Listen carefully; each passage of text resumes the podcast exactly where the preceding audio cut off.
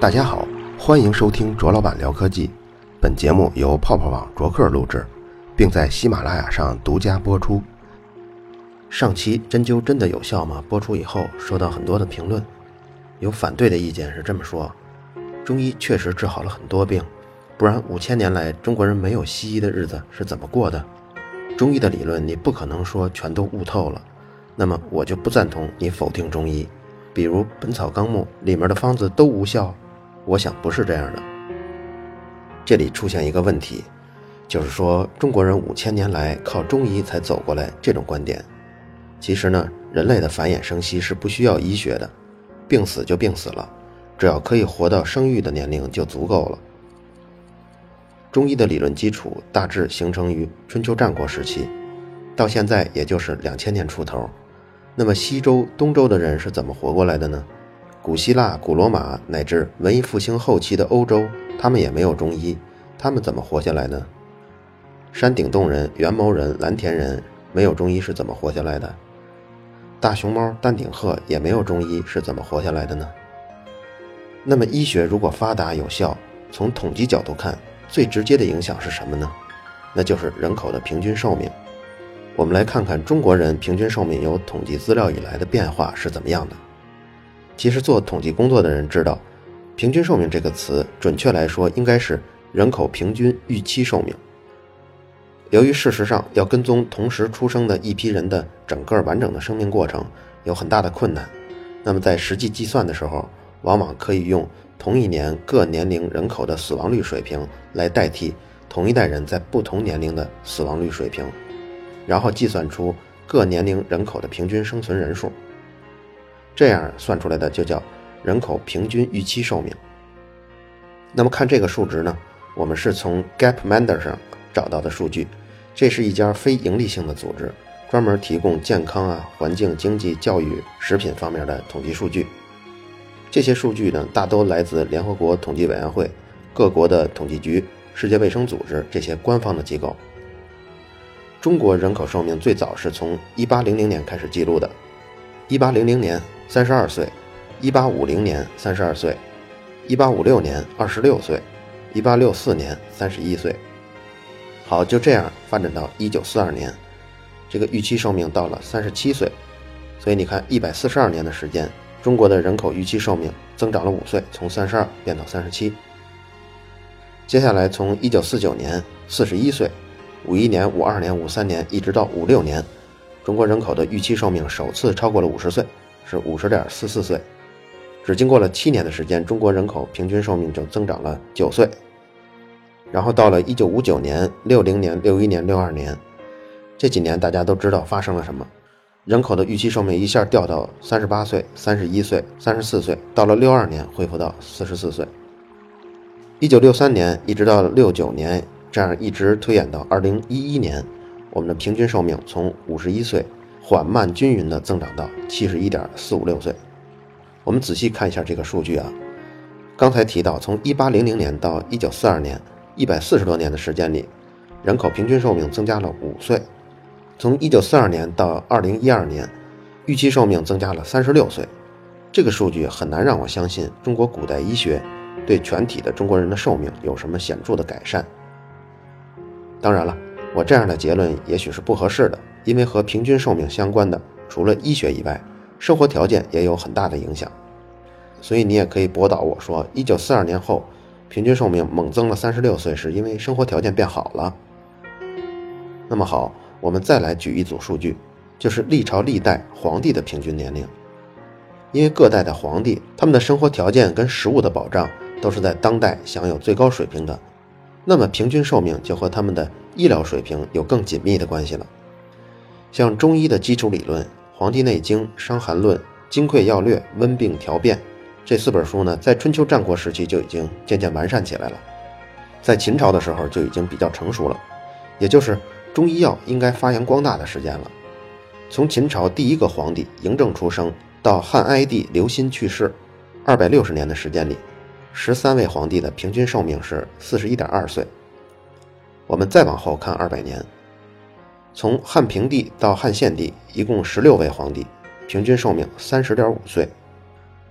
然后我们再往后看二百五十年，从汉昭帝刘备到晋安帝司马德宗，一共二十五位皇帝，平均寿命三十八岁。我们再来看大唐盛世二十位皇帝，平均寿命四十三点五岁；南北朝皇帝十八位，平均寿命四十七点五岁；明朝二十位皇帝，平均寿命四十二点零五岁；清朝十二位皇帝，平均寿命五十三点三岁。所以各位看到了，经历了两千一百年的发展，皇帝的平均寿命也就从三四十岁增加到五十出头。而在中医理论基础四大名著完成后的五百年里，皇帝的平均寿命依然不能超过四十岁。皇帝作为能享受最好医疗条件的人，尚且如此，我们当今如果也只用中医，你觉得效果怎么样呢？好，我们再来看看从一九四四年开始，第二种抗生素，也就是链霉素诞生以后，像肺结核、炭疽热、痢疾这样的疾病的治疗效果就有了进一步的提升。我国人口平均预期寿命从1942年的37岁一下提升到1956年的50.4岁，这一下就增加了13年的寿命。平均寿命的问题呢，我们就说到这儿。我们再来仔细看看那个回复中所说的中医界另一本名声响当当的著作《本草纲目》，看看那里都有什么内容。这本书一共192万字，一共记录了1892种药物。收录了古代药学家跟民间药方一万一千零九十六个，《本草纲目》分十六部，六十大类。这一千八百九十二种药物中呢，一共来自四十本历代的药物著作，比如像《神农百草经》《名医别录》，而一万一千多个药方中有八千多个来自二百七十六本历代医家书目和四百四十多本杂书。什么是杂书呢？比如像严肃的啊。像《诗经》《尚书》《左传》《庄子》《史记》这些，不严肃的呢，就像神鬼志怪的小说，比如《神仙传》《搜神记》《镜花缘》《鸡神录》，还有一些来自佛经，比如像《楞严经》《法华经》《圆觉经》。李时珍写这本书的时候，一共参考的文献是八百多部。注意啊，不是参考八百多篇文章，也不是八百多本书，而是八百多部，因为一部书。也许有好几本书呢，单单是看完这八百部书，他花了三十年的时间，我看也算比较紧张的，因为这么算下来，十三点七天就需要看完一部书，而且你不光得看，还得整理，还得写，还得临床，不是还说李时珍跨越了十几个省，亲自去尝那些药物吗？这些也是需要大量时间的，所以从时间上看，我猜测这本书的写作方式基本上就是对绝大部分的药物跟方子。不加甄别的直接誊抄，凡是涉及跟医药有关的，直接抄下来再说。我刚才说的呢是原版的情况，现在可以买到的版本字数在四十二万字到一百一十二万字之间，这在古籍中是比较常见的。比如以《永乐大典》为例吧，原书一共是两万三千卷，不过现今留存的一共才有七百九十七卷，存留的只占原书的百分之七点二。但是《本草纲目》现今是有完整版本的，之所以不出版全版，是因为至少有八十万字的内容实在太离谱，编辑都看不下去了。具体删掉了什么太离谱的东西呢？我们不管，就关注我们现在能买到的，以华夏出版社一百一十二万字的版本来看吧。我们举一些药物的例子，先说一个很常见的鸡蛋，《本草纲目》里说不宜多食，令人腹中有声。和葱蒜一起吃容易造成气短，和鳖肉一起吃会损人，和水獭肉一起吃，鸡肉里面会化脓，和兔肉一起吃会拉肚子。孕妇就更不能吃鸡蛋了。如果孕妇把鸡蛋跟鲤鱼一起吃的话，生出的孩子就会长疮。如果鸡蛋跟糯米一起吃，生下的孩子肚里会长虫。说到孕妇了，咱们插一句啊。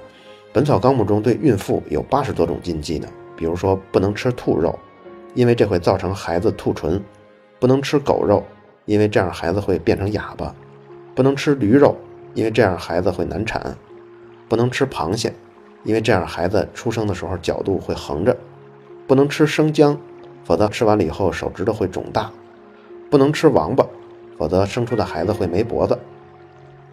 咱们继续回到鸡蛋啊，这个鸡蛋还能练神功，比如李时珍写道，应该是抄写道：八月的半夜，面向北吞一枚乌鸡蛋，就可以练隐身的功夫。鸡蛋呢还可以治疗哮喘，《本草纲目》里说，把这鸡蛋壳稍微敲碎一点，然后浸泡在尿缸里三四个月，再取出来煮着吃，这个鸡蛋呢就可以治哮喘。鸡蛋还可以这样弄。小孩的尿浸泡鸡蛋七天以后再煮了吃，可以预防这个孩子出水痘。这本书刚刚说过，分十六部，包括水部、火部、金部、土部、草部、菜部、虫部等等等等。还有一个呢是人部，人部一共分析了三十七种药材，我们随便挑出一部分来说吧。比如说毛发，李时珍把毛发分为发、乱发、胡须和阴毛这四类。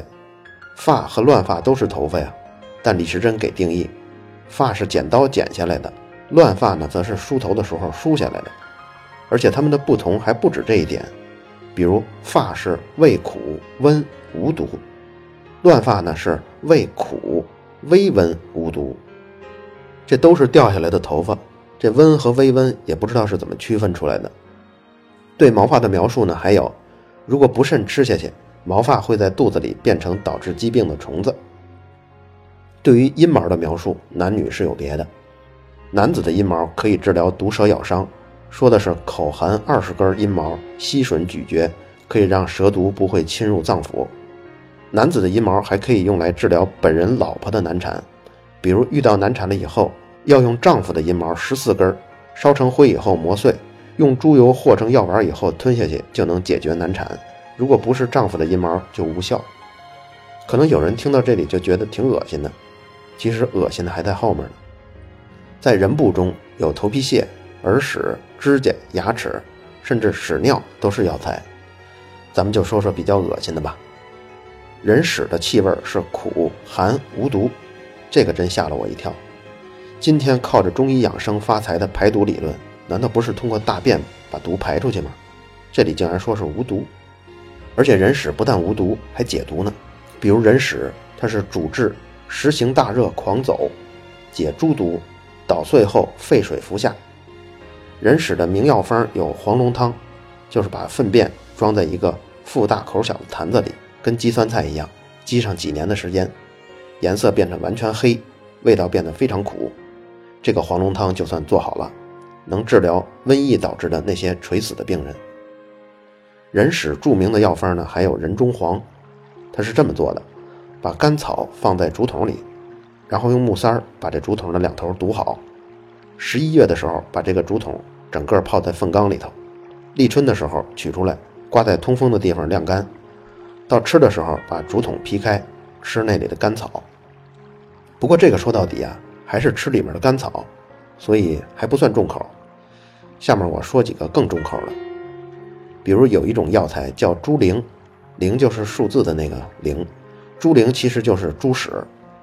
这本书说啊，猪屎泡过的水给小孩洗澡，可以防止孩子见到生人以后生病。还有呢，把猪屎烧成灰，冲了水给孩子洗澡，然后再喝一点，就能治疗孩子夜间哭闹。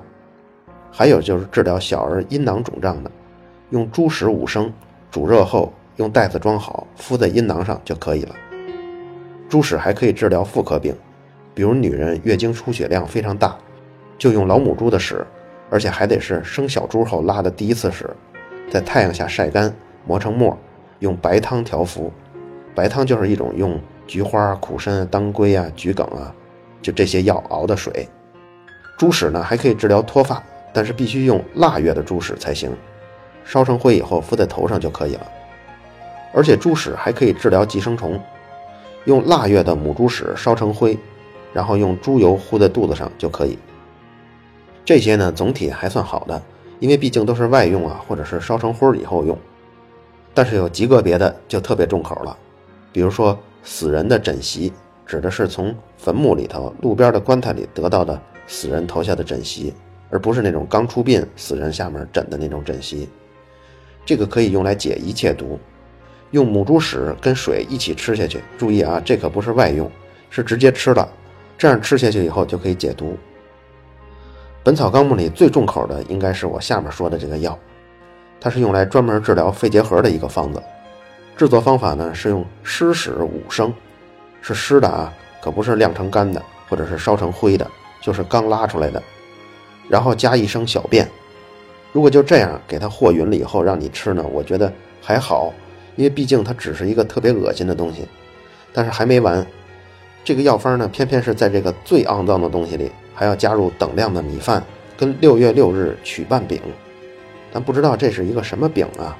好像是为了庆祝六月六做的一种发酵的甜点。把这个屎尿呢跟同样多的米饭跟甜点和在一起，每天早上吃一次，中午吃一次，就能治疗肺结核了。肺结核在《本草纲目》中叫劳疾骨蒸茯连传湿。也不知道这个方子李时珍是不是真的吃过。除了人部的这些药物跟药方呢，我们再看看还有什么药。比如有一个部叫服器部，服就是服装的服，器就是机器的器。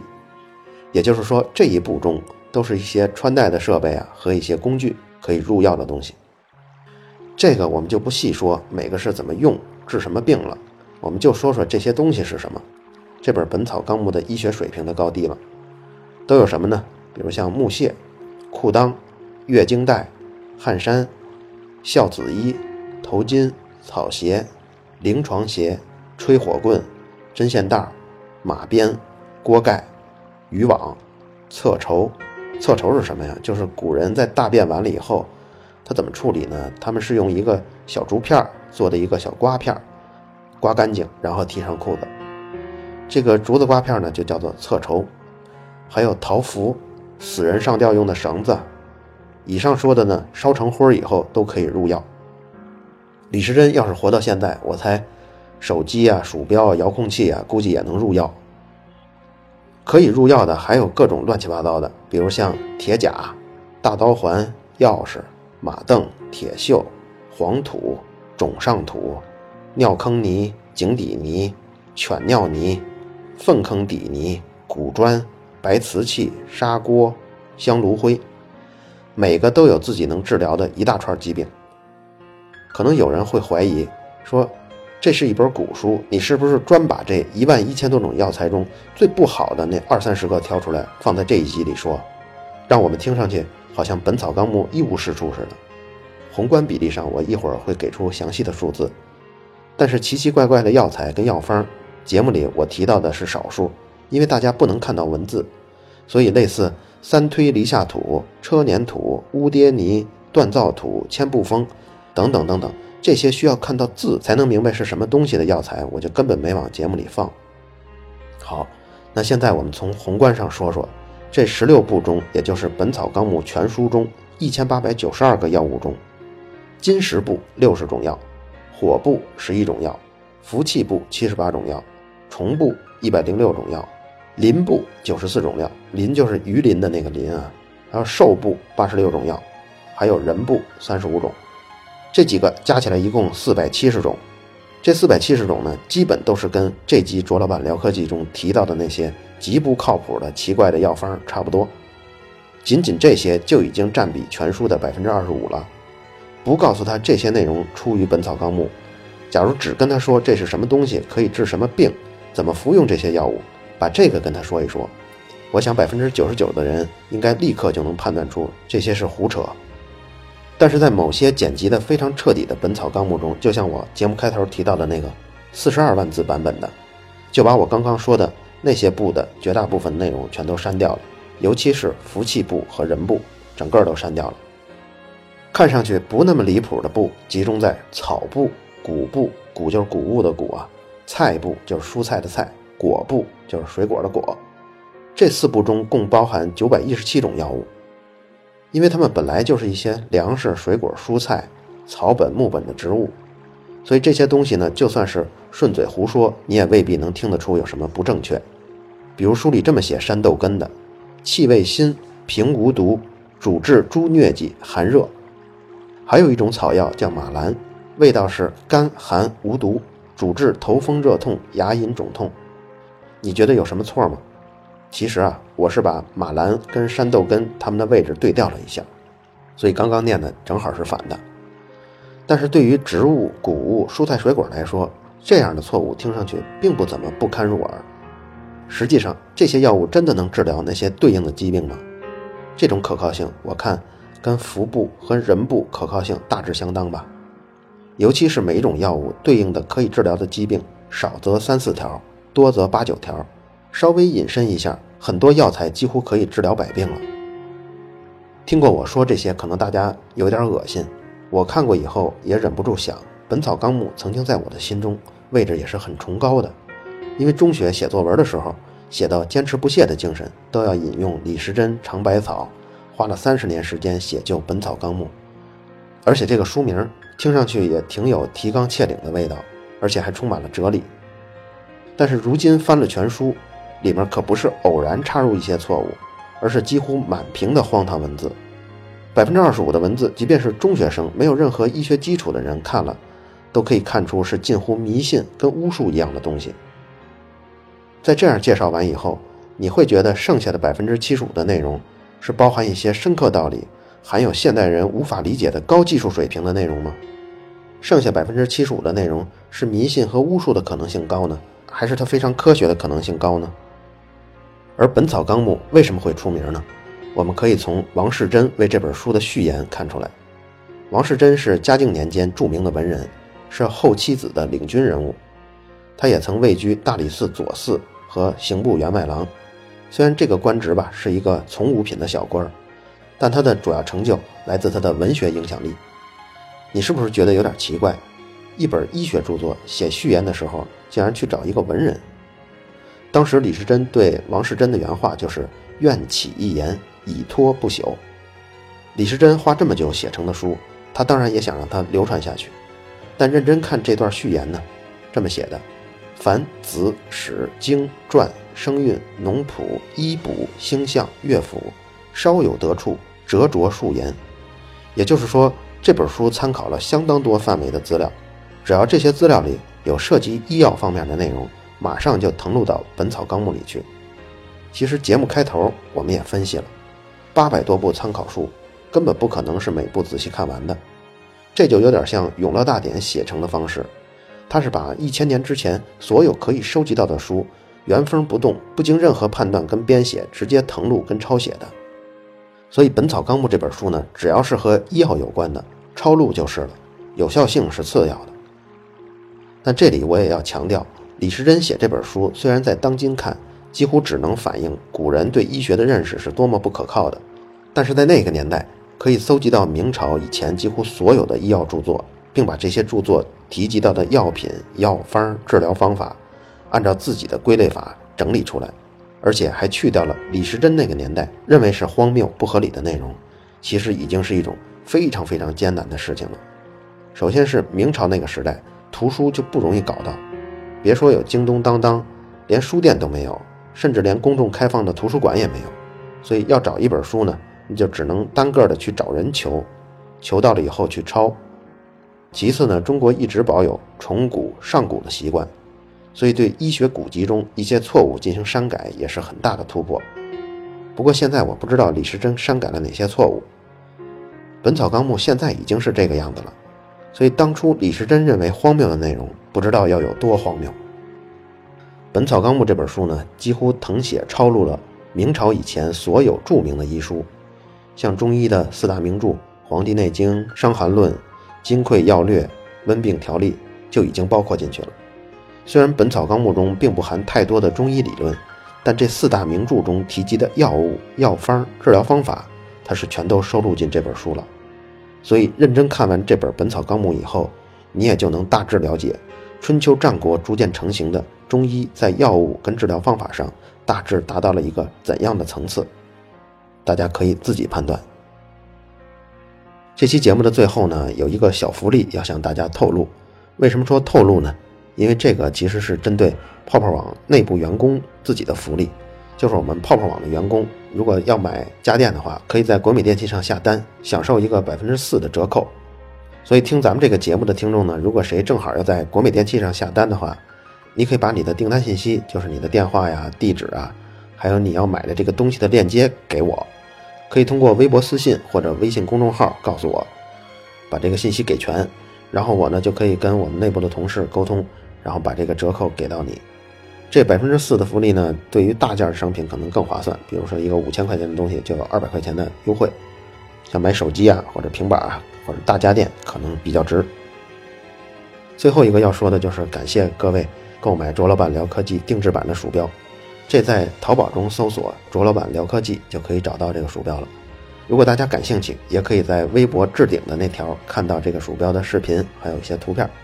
相信一些喜欢游戏、喜欢科技的听众，一眼就能看到这个鼠标的好坏。好了，以上就是本期卓老板聊科技。在同名的微博和微信公众号中，还有其他精彩内容，期待您的关注。如果您对本期节目非常认可，也可以在收听界面的最下方为我打赏。